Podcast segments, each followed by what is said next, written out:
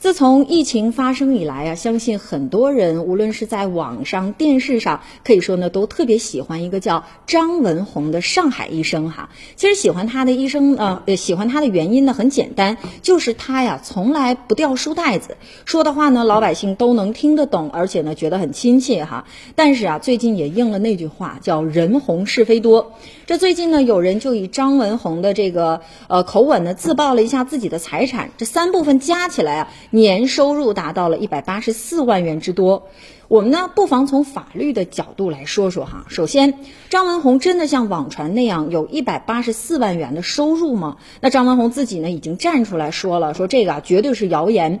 疫情发生以来呢，网上谣言是十分活跃的，一些网络自媒体呢借疫情吸粉、增流量的花样啊，可以说是不断翻新的。但是呢，你也别忘了，网络并不是法外之地，随意的造谣传传谣，情节严重呢，还会触犯刑法，当然是要。坐牢的。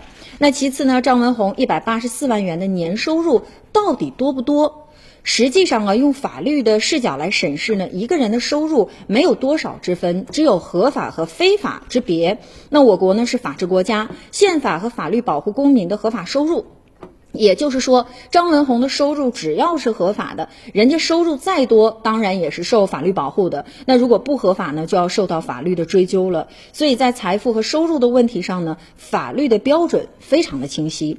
我们回过来再说哈，比如说像我们所熟知的袁隆平、钟南山、张文宏这样的高级知识分子，他们到底收入应该是多少呢？这个问题的衡量标准呢，无外乎是天理、国法。还有人情，那国法呢？刚才我们已经说了，合法的收入就要受到法律的保护。而从天理和人情上讲，一个人的收入呢，要和他所创造的价值是相当的。那几年前呢，有媒体就爆出了说袁隆平呢持有隆平高科四百万股的市值高达九千二百多万元，这个收入高吗？人们一致认为不高哈。这与他所解决的中国粮食问题相比，实在是不算什么。所以，是不是在今天市场经济的大环境当？当中，我们应该理直气壮的让英雄榜样在得名之后要得实呢，少一些悲情，多一些体面，这样啊，人人才能心向往之。